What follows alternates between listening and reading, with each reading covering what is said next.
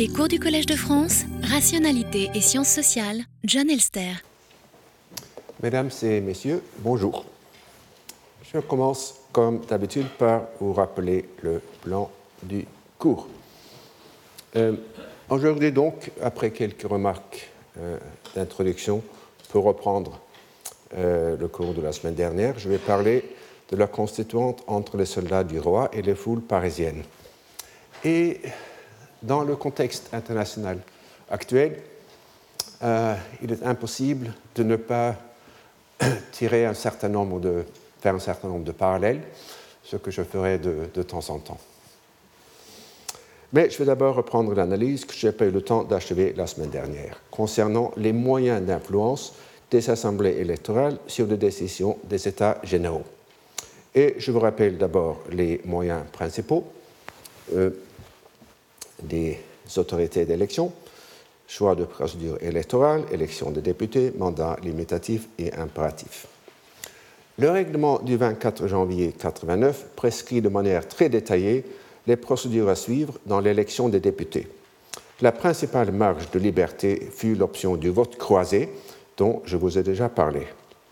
Puisqu'il ne fut adopté que par une petite minorité des circonscriptions, cette marge eut peu d'importance finalement.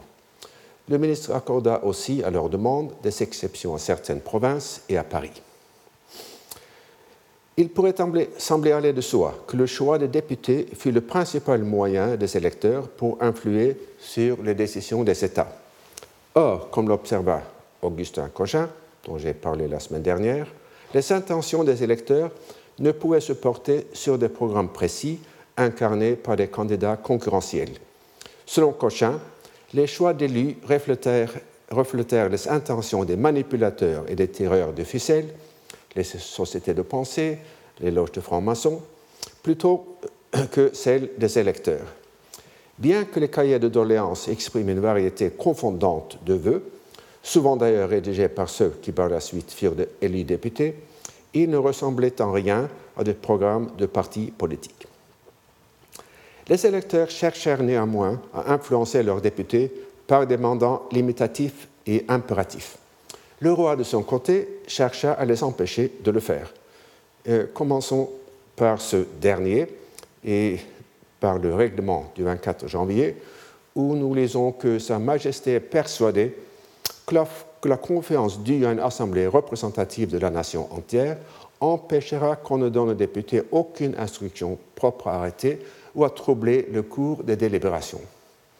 Elle espère que tous ces sujets auront sans cesse devant les yeux et qu'on présente à leurs sentiments le bien inappréciable que les États généraux peuvent opérer, et qu'une si haute considération les détournera de se livrer prématurément à un esprit de défiance qui rend si facilement injuste.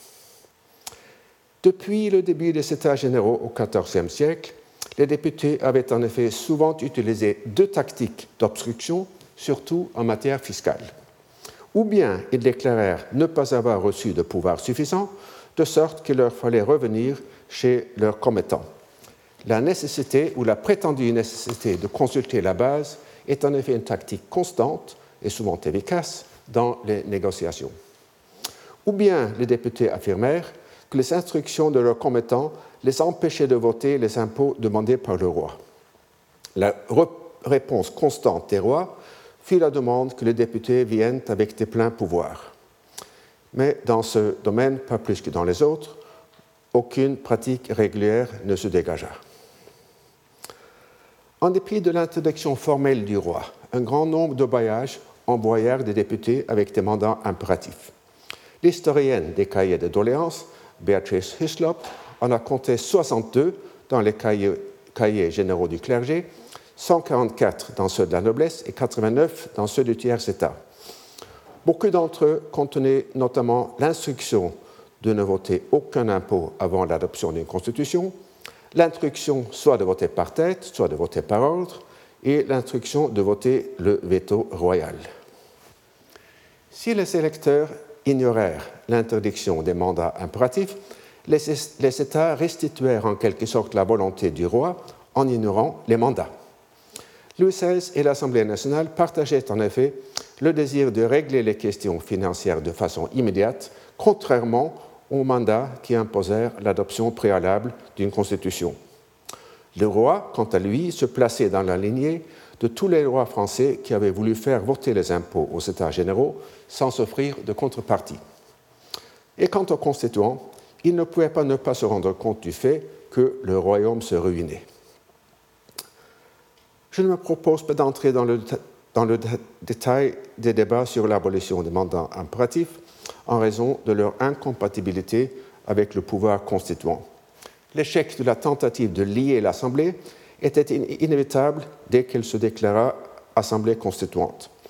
Comme j'ai essayé de vous le démontrer, les moyens d'influence les moyens dont l'influence s'exerçait avant l'ouverture des États furent tout autrement importants. Donc, je passe maintenant à l'ordre du jour. Et pour souligner l'intérêt du sujet, je me permets d'abord de reprendre une remarque que j'ai faite dans le cours du 13 janvier. En préparant à la fin de 89, 1989 un texte qui portait en partie sur la constituante française, j'ai eu l'impression quasi hallucinatoire de voir les événements de la fin du XVIIIe siècle et ceux de la fin du XXe siècle se confondre en une seule expérience. Dans les deux cas, l'écriture des constitutions se fit dans un champ de force défini par des acteurs extra-constitutionnels. À Varsovie, au printemps 1989, les discussions proto-constitutionnelles de la table ronde entre le gouvernement et le Solidarność, l'organisation de l'opposition, eurent lieu alors que planait la double menace d'une intervention de l'armée soviétique et d'une grève générale. De manière semblable, si nous remontons à juin et à juillet 89, 1789 cette fois, nous observons les constituants français menacés d'une part par les soldats de Louis XVI et d'autre part par les foules parisiennes. Comme toutes les analogies, celle-ci ne vaut qu'en partie. Après leur victoire étonnante dans les élections de juin 1989, l'équivalent polonais du 14 juillet 1789, les dirigeants de Solidarność ne furent pas dépassés sur leur gauche, comme le furent les constituants modérés à Versailles.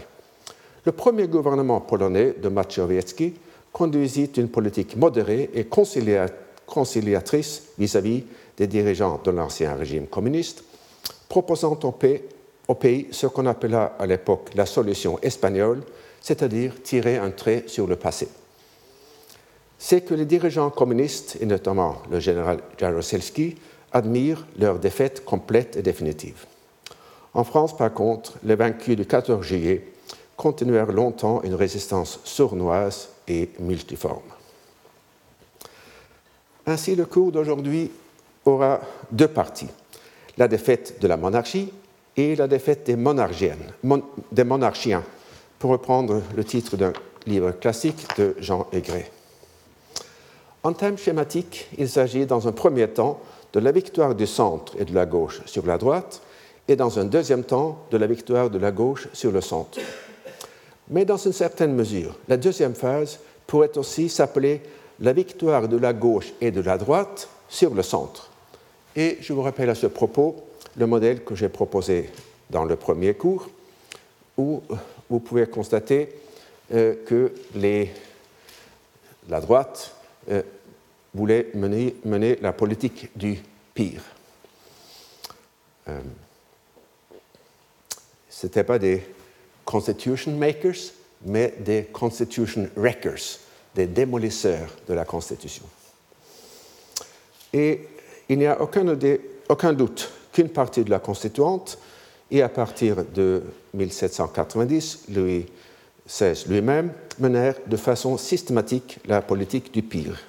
Et j'aurai l'occasion de revenir plusieurs fois sur ce point. Euh, comme je l'ai répété, euh, peut-être trop, euh, je ne suis pas historien ni juriste, donc je vais aborder ces événements dans la perspective à la fois de la psychologie politique et de la théorie des décisions collectives. En ce qui concerne la psychologie politique, permettez-moi d'abord, à la lumière des événements récents, de vous en proposer un échantillon. Quand le 13 janvier, le président tunisien Ben Ali a essayé de calmer les esprits en promettant de ne pas se présenter aux élections présidentielles en 2014, l'effet fut sans aucun doute l'opposé de celui qu'il chercha à produire. Car, d'une part, sa déclaration de non-candidature fut une manière indirecte d'admettre son impopularité, car autrement, cette déclaration n'aurait pas constitué une concession.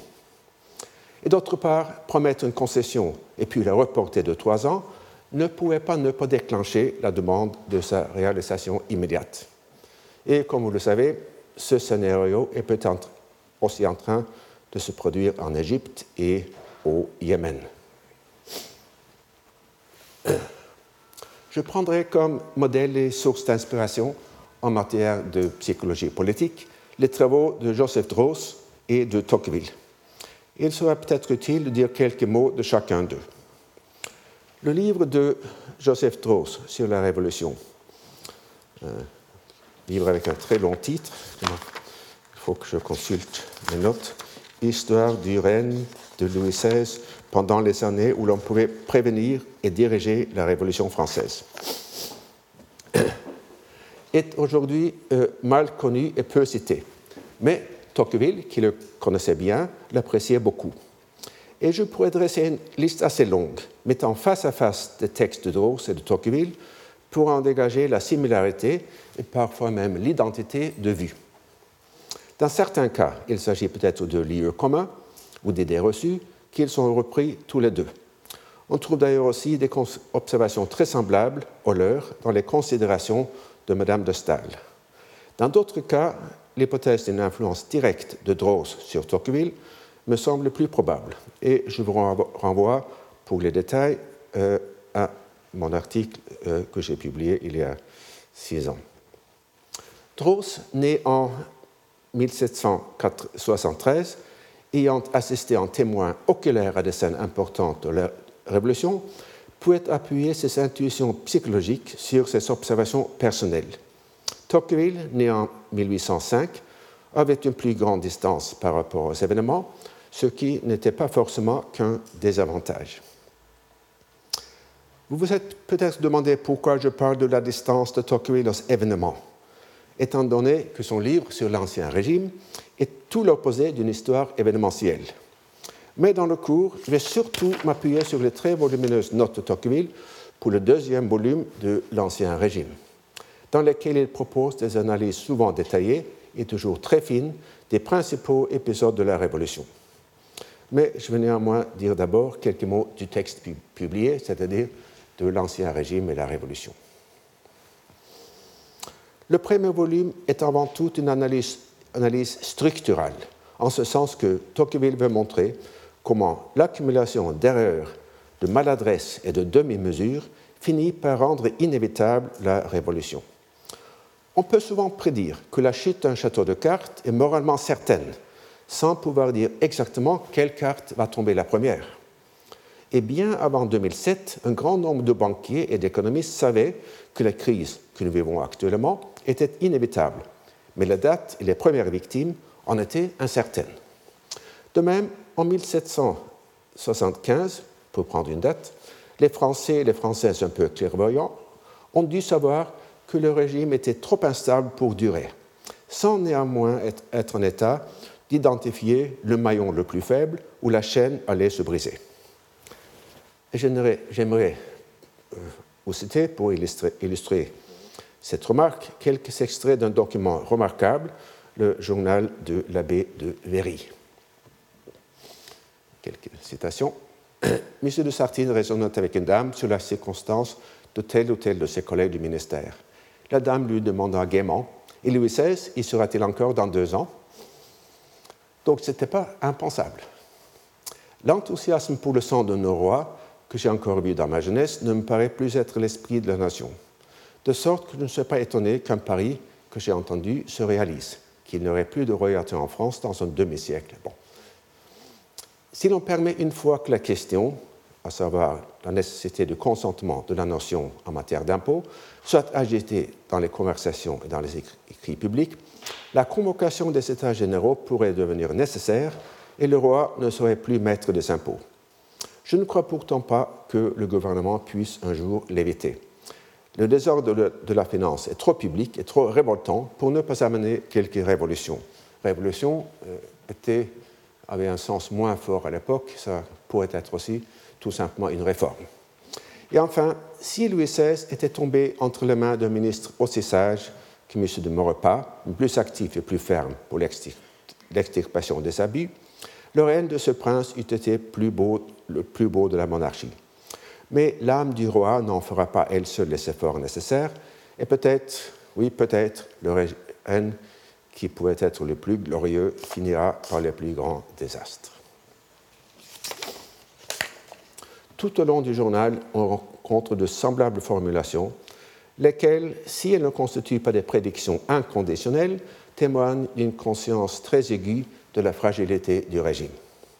Tocqueville, quant à lui, pensa que l'écroulement de l'Ancien Régime était si inévitable qu'il intitula du dernier chapitre de son livre Comment la Révolution est sortie d'elle-même de ce qui précède. Si le livre publié est donc une analyse structurale qui voulait démontrer la nécessité, d'une révolution qui devait se produire à un moment ou à un autre, dans une forme ou dans une autre, le but du livre inachevé était d'expliquer le déroulement de la révolution telle que nous la connaissons. Et Tocqueville était en effet un maître de l'histoire événementielle conceptualisée, c'est-à-dire l'explication des actions et de leurs conséquences en termes de mécanismes psychologiques de portée générale. Les souvenirs de Tocqueville sur la Révolution de 1948 en offrent des échantillons merveilleux, comme le font aussi ses notes pour le second volume de l'Ancien Régime.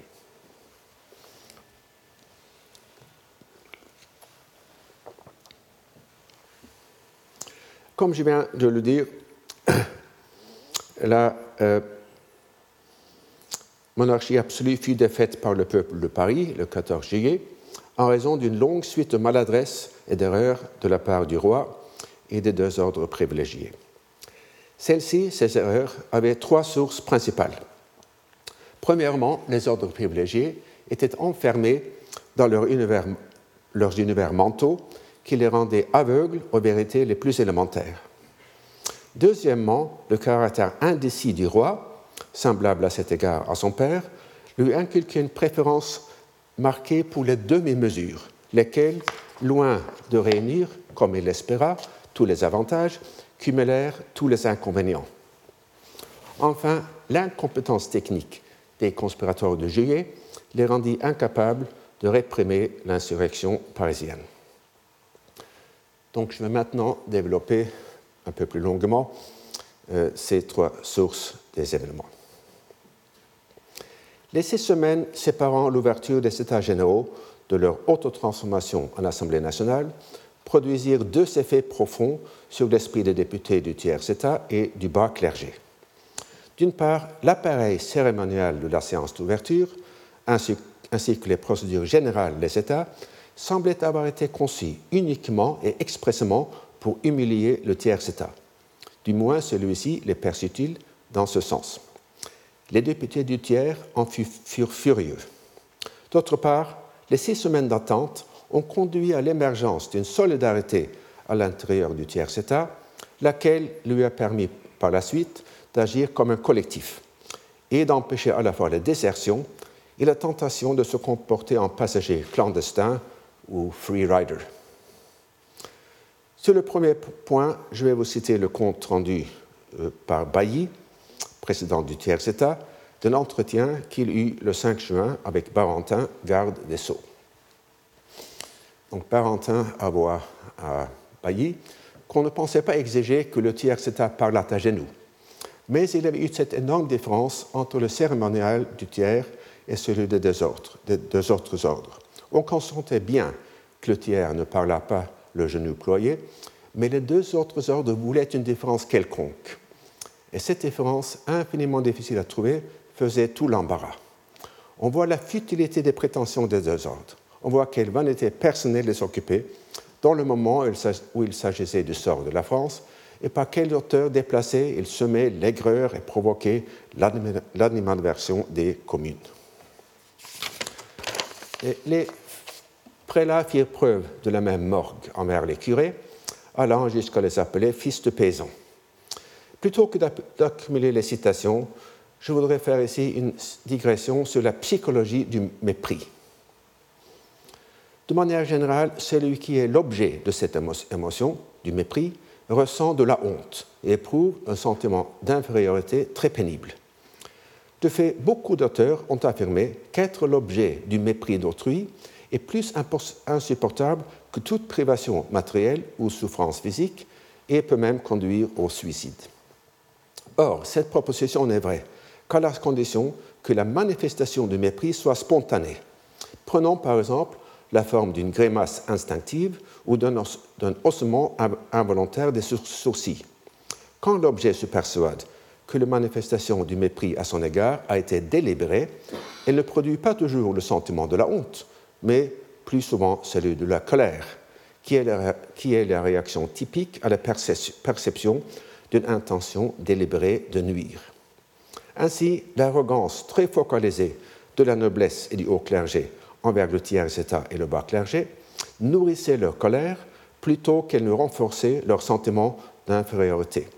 Et comme l'observe très finement Dross, blesser l'amour propre du tiers, du tiers-état et vaincre leur, leur tiers-état étaient des idées identiques pour l'esprit frivole des courtisans.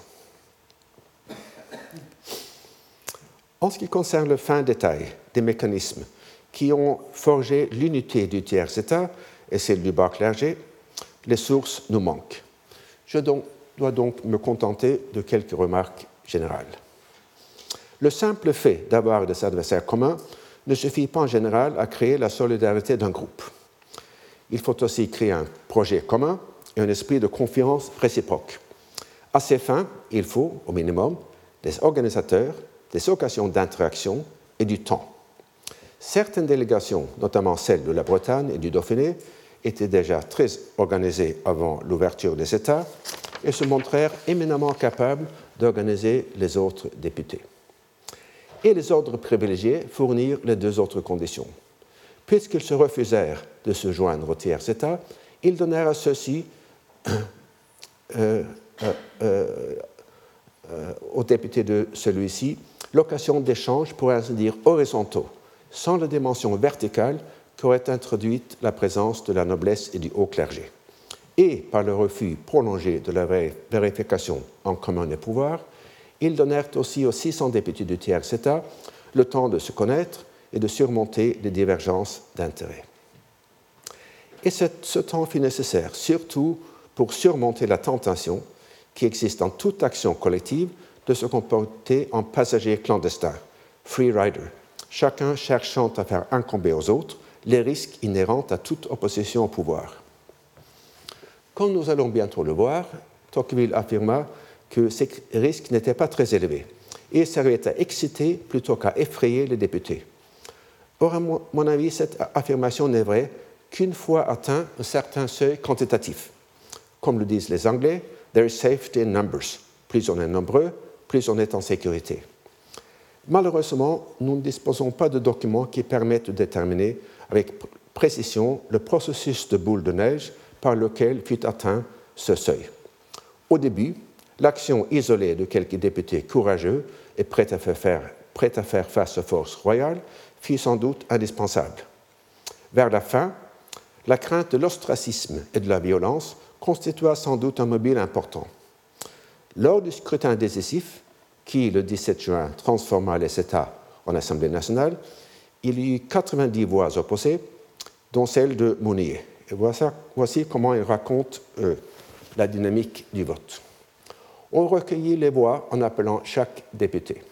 La plupart de ceux qui la veille avaient soutenu mon opinion l'abandonnèrent subitement. Ce fut ce jour-là que commencèrent les plus funestes mesures contre la liberté de suffrage.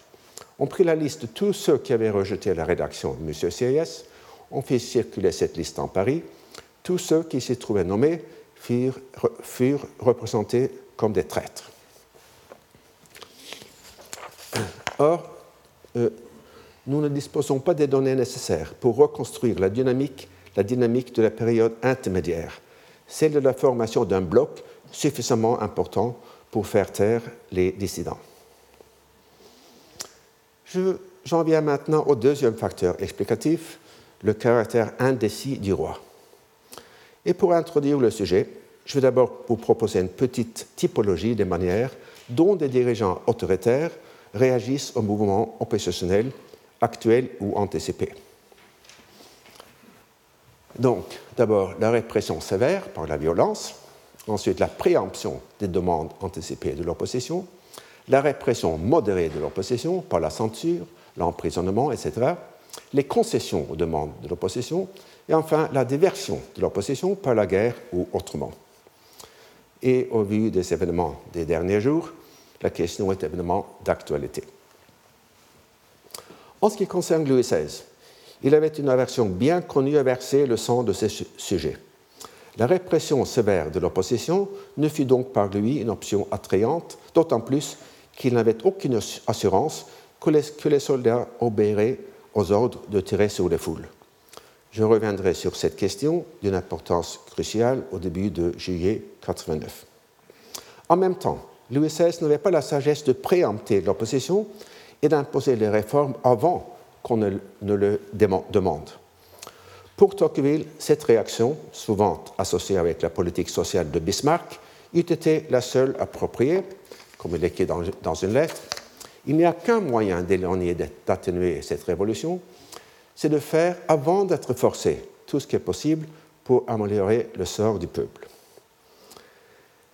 Et il me semble aussi intéressant de euh, projeter sur ce point le texte suivant, d'un prix d'une. Euh, non.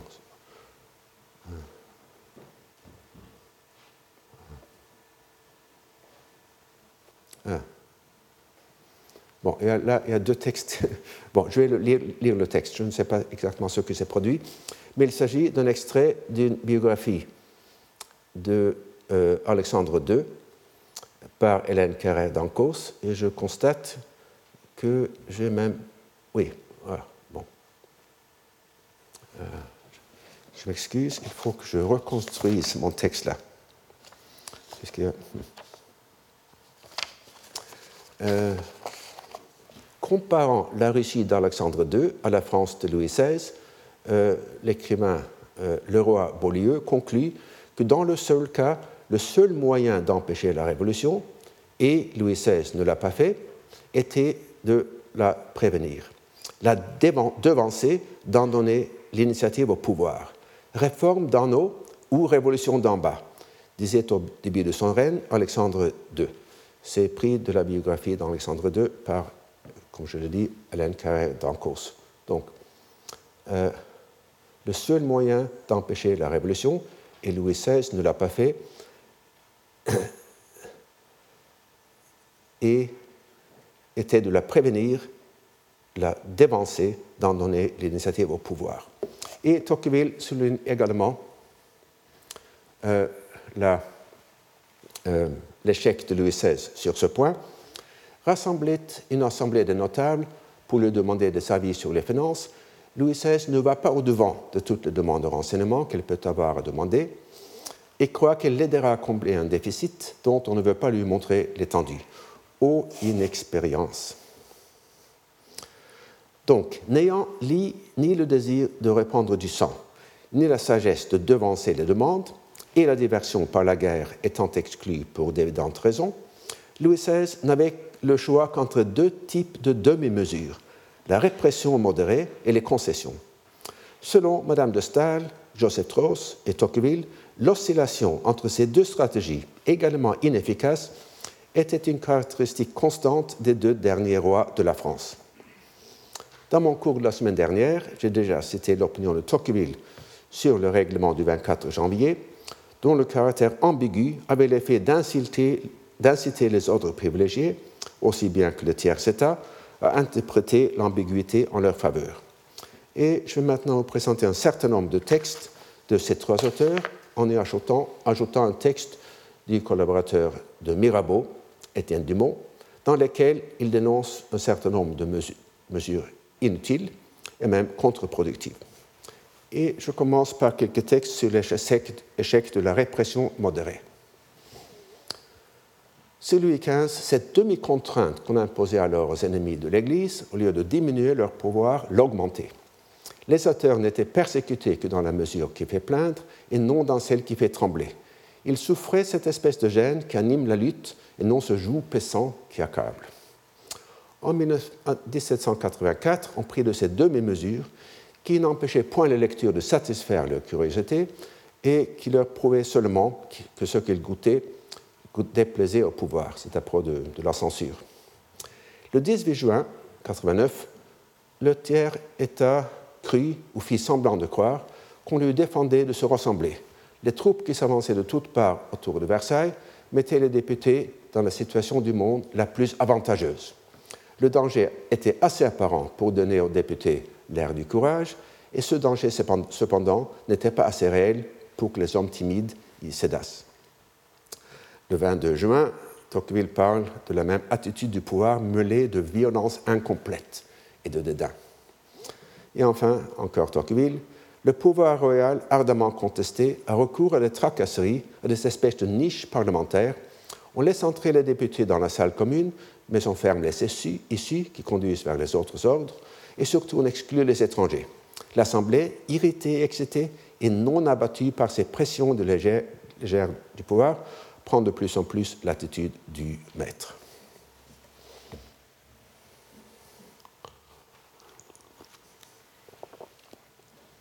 Et je vous présente maintenant quelques textes dénonçant l'inefficacité des oh, exprimant l'inefficacité des concessions.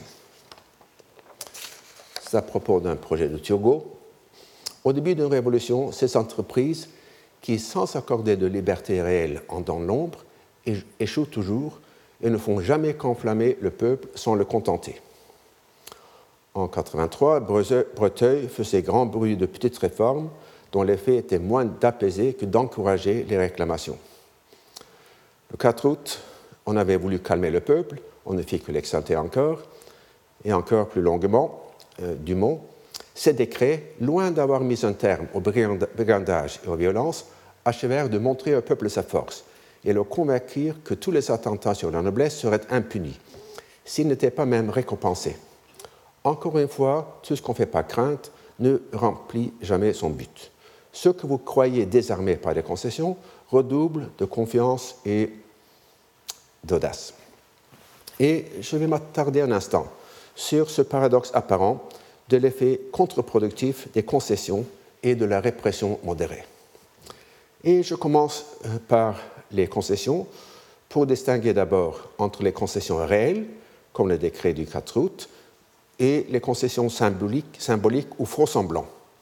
Que ces dernières puissent irriter plutôt que contenter se comprend facilement. Que de vraies concessions qui correspondent aux demandes du peuple puissent se retourner contre leur auteur est moins évident.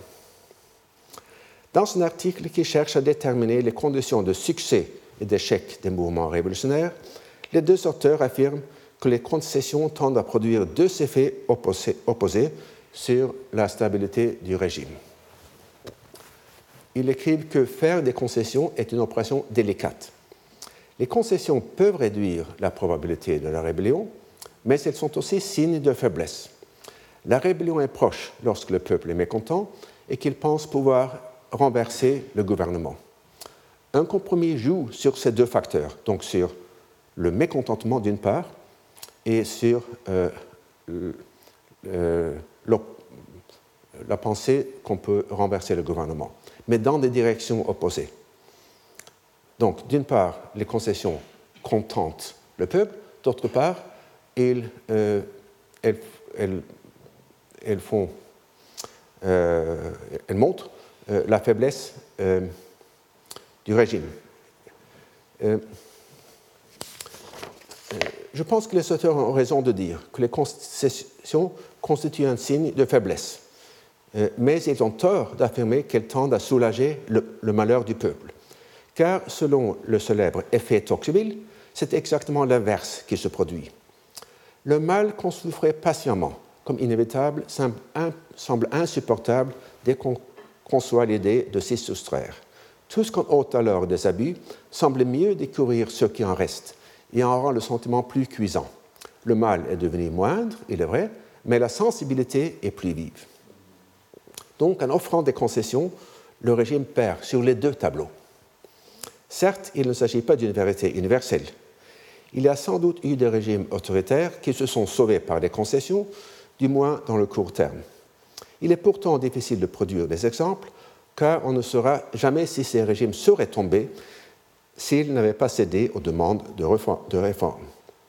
Et souvent, les concessions sont choisies parce qu'elles sont moins coûteuses pour le régime qu'une répression sévère.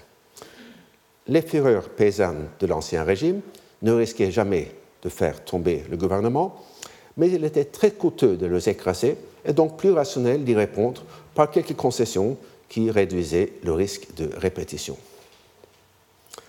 Quoi qu'il en soit, on ne peut guère douter de l'importance de l'effet Tocqueville. Vous constatez qu'il ne, ne, repose pas, comme on l'affirme très souvent, sur une prétendue tendance des anticipations subjectives à accroître plus rapidement que la situation objective, ce qui causerait la déception des citoyens quand bien même leur état s'améliorerait.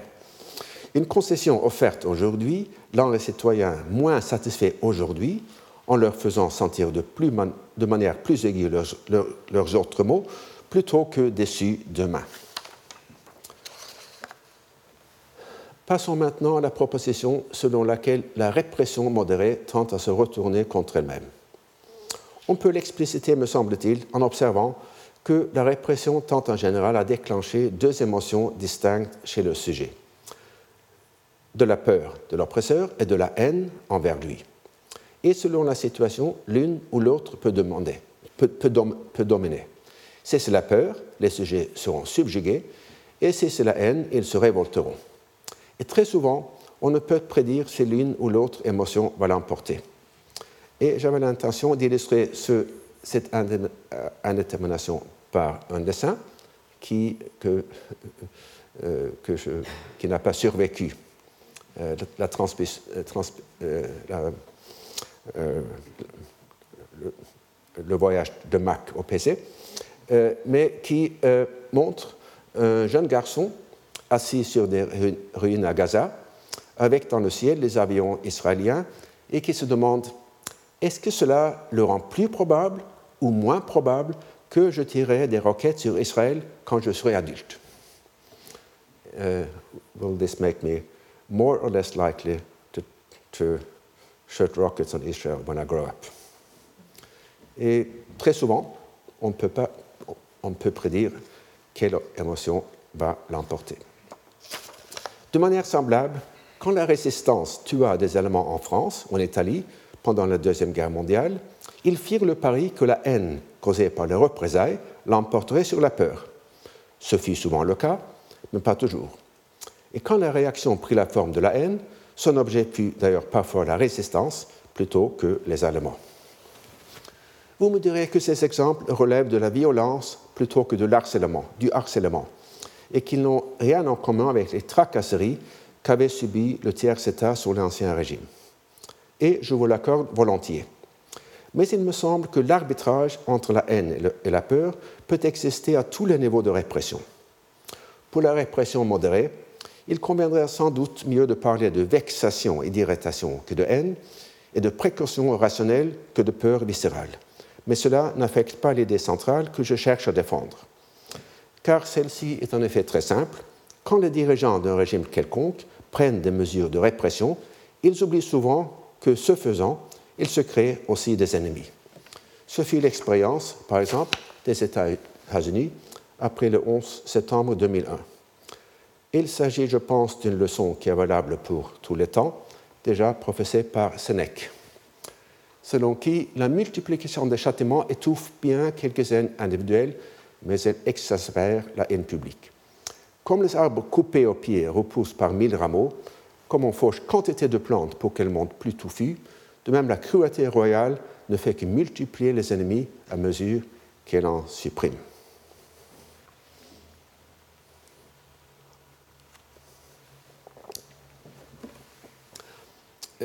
Je passe maintenant à la dernière phase dans la défaite euh, de la monarchie, euh, à savoir la défaite de la contre-révolution en juillet. Autant que je puisse le vérifier, mais encore une fois, je ne prétends pas faire œuvre d'historien, le brouillard qui enveloppe les événements de 89 devient particulièrement épais lorsque nous arrivons à ces jours décisifs. L'étude classique de Pierre Caron semble encore faire autorité, bien qu'elle ait été contestée dans des travaux récents. Certains, dont Monroe Price, prétendent même qu'il n'y a eu ni intention ni tentative de contre-révolution. Je ne saurais évidemment essayer de trancher cette question. Je me contenterai dans un domaine où je me sens plus à l'aise en me demandant si la psychologie politique et les théories de décision collective peuvent nous aider à comprendre les tactiques et les stratégies des acteurs. Et je vais surtout me pencher sur la question de la loyauté des troupes. Et cette question, comme vous le savez, est en effet cruciale dans toute révolution. Voici quelques, quelques exemples. En mars 1917, le tsar a abdiqué quand ses troupes refusèrent de tirer sur les foules.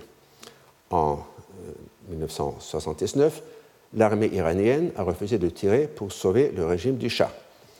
En octobre 89, 1989, les dirigeants est-allemands étaient, semble-t-il, sur le point d'adopter une solution chinoise, c'est-à-dire une répression modélée sur celle de la place Tiananmen le 4 juin la même année, mais ils y, ils y ont renoncé quand la loyauté des soldats est apparue douteuse.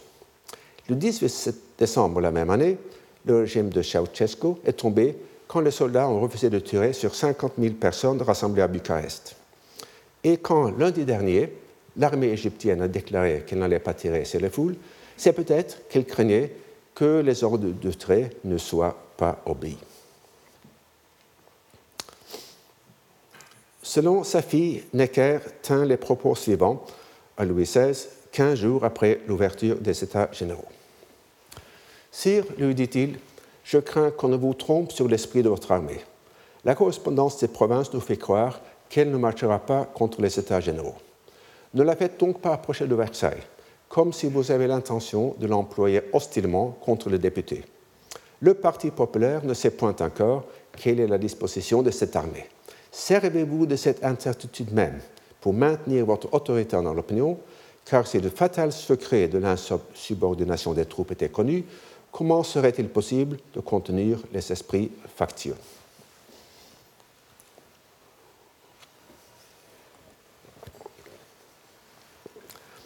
Le raisonnement n'est pas simple à démêler, mais il semble que Necker ait affirmé que la venue des troupes à Versailles aurait le double effet de faire croire aux députés que le roi les menaçait et du même coup d'enlever sa crédibilité à cette menace même. Lorsque les troupes seraient à Versailles, les députés pourraient constater eux-mêmes leur insubordination et en tirer la conclusion qu'elles ne représentaient aucune menace. Par contre, tant qu'elles restaient en province, leur déplacement à Versailles constituait une menace crédible ou du moins, une éventualité que les députés ne pouvaient négliger. Louis XVI n'écouta pas le conseil de Necker. Il fit marcher des troupes vers Paris et Versailles sous le prétexte de ramener l'ordre dans la capitale.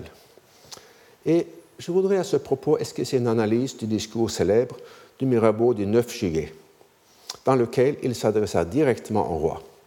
Formellement, il ne fit que lui adresser une série d'avertissements. En réalité, certains d'entre eux ne sont pas loin de constituer des menaces. Il convient de faire ici d'abord une clarification terminologique. Dans les analyses classiques sur le sujet, par Thomas Schelling, un avertissement équivaut à une menace crédible. Si j'avertis un intrus que je découvre dans ma maison, que je vais appeler la police s'il ne part pas, c'est une menace crédible puisque j'ai tout l'intérêt à l'exécuter. Mais si un élève dit à son professeur qu'il va le tuer s'il n'obtient pas de bonnes notes, la menace n'est pas crédible car, le moment venu de l'exécuter, l'élève n'aura aucun intérêt à le faire. Et puisque le professeur le sait, il ne tiendra aucun compte de la menace. En ce qui me concerne, je vais utiliser ces deux mots, avertissement et menace, et menace dans un autre sens, peut-être plus proche du langage ordinaire et en tout cas plus utile pour mes propos. Je vais parler de menace à propos de toute déclaration de la part d'un agent A concernant la punition qu'il va imposer à un autre agent B si B n'accède pas à sa demande que cette déclaration soit crédible ou non. Par contre, je parlerai d'avertissement quand un agent A déclare que si un autre agent B exécute une certaine action, celle-ci déclenchera par une causalité aveugle des conséquences négatives pour B. Je m'expliquerai dans un instant, sur la notion de causalité aveugle. Mais euh, d'abord, deux exemples. Euh, un avertissement typique peut prendre euh, cette forme. Si vous essayez de me voler mon sac, l'agent de police qui est derrière vous va vous arrêter. Ce n'est pas une menace, c'est une simple déclaration d'un fait qui va sans doute influencer le voleur s'il le croit. Un avertissement plus atypique, c'est le suivant. Si tu n'acceptes pas ma proposition de mariage, je vais me tuer. Me tuer. La deuxième déclaration sera souvent, bien sûr, simplement une menace non crédible. Mais dans certains cas, elle pourrait constituer un avertissement ou une prédiction objective. Je te signale le fait qu'un refus me bouleverserait au point que je me donnerais la mort. C'est un exemple de la causalité aveugle, dans ce sens que la personne serait poussée par derrière plutôt que tirée par, par devant. Quel serait le jouet de force psychique hors de son contrôle? On verra un, exemple euh, plus pertinent tout à l'heure. Donc, revenant à l'adresse au roi rédigée par Mirabeau, il est clair que tout propos pouvant ressembler à une menace envers le roi aurait été punissable comme lèse-majesté. Par contre, un avertissement ne pouvait qu'être utile au roi, car la vérité n'est jamais dangereuse, comme le disaient souvent les constituants. Ainsi, le 9 juillet, Mirabeau énumère les dangers que risquait de produire la présence de troupes autour de Paris et de Versailles. Le danger pour le peuple des provinces. Une fois alarmés sur notre liberté, nous ne connaissons plus de frein qui puisse le retenir. La distance seule grossit tout, exagère tout, double les inquiétudes, les aigris, les envenime. Le danger pour la capitale. De quel œil le peuple, au sein de la 17 et tourmenté des angoisses les plus cruelles, se verra-t-il disputer les restes de sa subsistance par une foule de soldats menaçants? La présence des troupes échauffera, ameutera, produira une fermentation universelle, et le premier acte de violence exercé sous prétexte de police peut commencer une suite horrible de malheurs. Le danger pour la troupe. Des soldats français, approchés du centre des discussions, participant aux passions comme aux intérêts du peuple, peuvent oublier qu'un engagement les a fait soldats pour se souvenir que la nature les fit hommes. Et enfin, le danger sire menace des travaux qui sont notre premier devoir et qui n'auront un plein succès, une véritable permanence, qu'autant que les peuples les regarderont comme entièrement libres. Il est d'ailleurs une contagion dans les mouvements passionnés. Nous ne sommes que des hommes, nous les constituants ne sommes que des hommes. La défiance de nous-mêmes, la crainte de paraître faible, peuvent nous entraîner au-delà du but. Nous serons obsédés de conseils violents, démesurés, et la raison calme, la tranquille sagesse ne rendent pas leur oracle au milieu du tumulte, des désordres et des scènes factieuses. Donc considérons ces quatre avertissements un par un. À propos du premier, la question se pose immédiatement. Qui va sonner la sonnette d'alarme? C'est comme si, dans l'exemple de l'avertissement typique, c'est la victime du vol qui alerterait l'agent de police. Concernant le second avertissement, on peut aussi se demander si le député n'avait pas les moyens de fomenter les désordres parisiens. Ce serait comme si un dirigeant syndical affirmait que sa base n'accepterait pas une certaine offre de l'employeur, affirmation factuelle dont la vérité serait pourtant assurée par les propos incendiaires préalables de ce même dirigeant lui-même. Concernant le troisième, on peut se demander si la diffusion dans les journaux du discours même de Mirabeau et sa lecture par les officiers de l'armée n'en ferait pas une sorte de prophétie autoréalisatrice.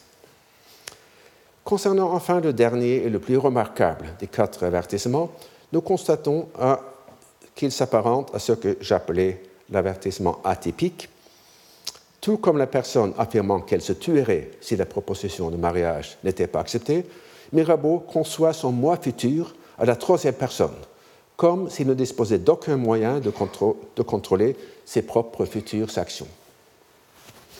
Tout cela, bien sûr, est de la rhétorique. Or, la rhétorique permet souvent d'affirmer de manière indirecte ce qu'il serait trop dangereux d'exprimer de façon directe. En disant par exemple, si je disais ce que je pense de lui, j'irai en prison pour déformation, on ne court pas le risque d'aller en prison. Et en juillet 89, Mirabeau usa de la rhétorique en maître du genre.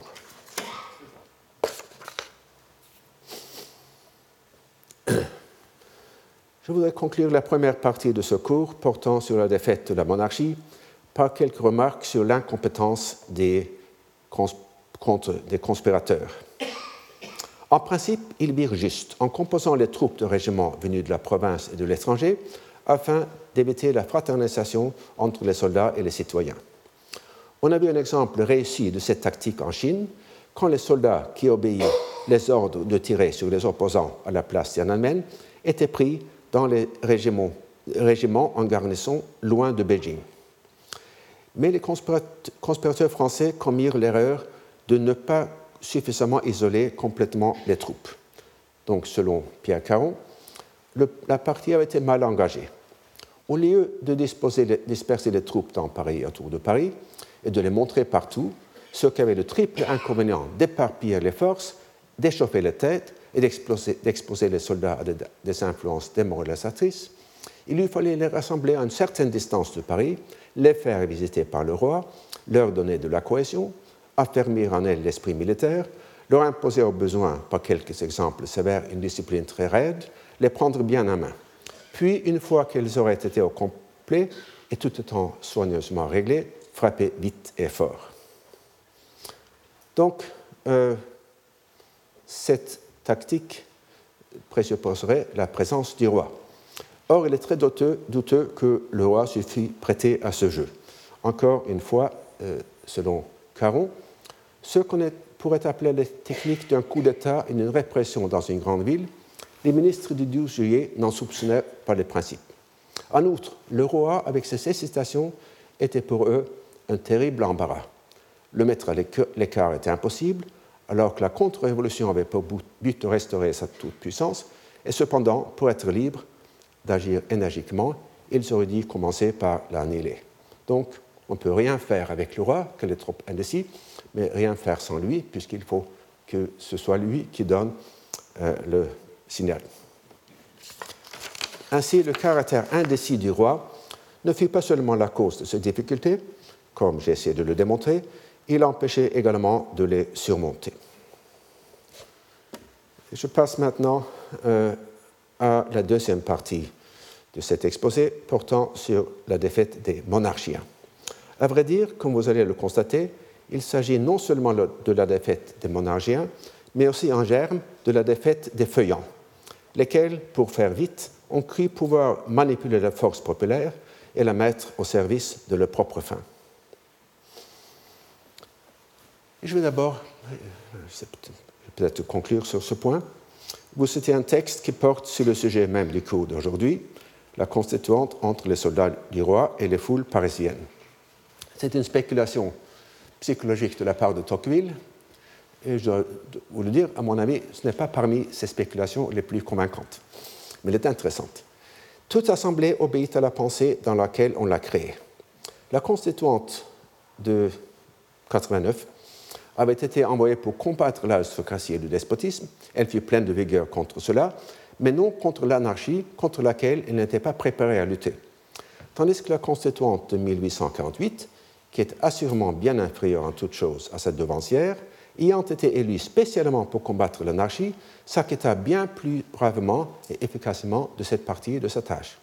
Elle fut aussi violée, euh, référence sans doute au 15 mai, mais elle rentra chez elle à main armée et trouva ainsi dans l'événement une cause de force et non de faiblesse. Il est rare qu'un homme, et presque impossible qu'une assemblée, puisse alternativement faire de violents efforts en sens contraire. Ce report, ressort qu'il a poussé avec violence d'un côté, l'amortit de l'autre.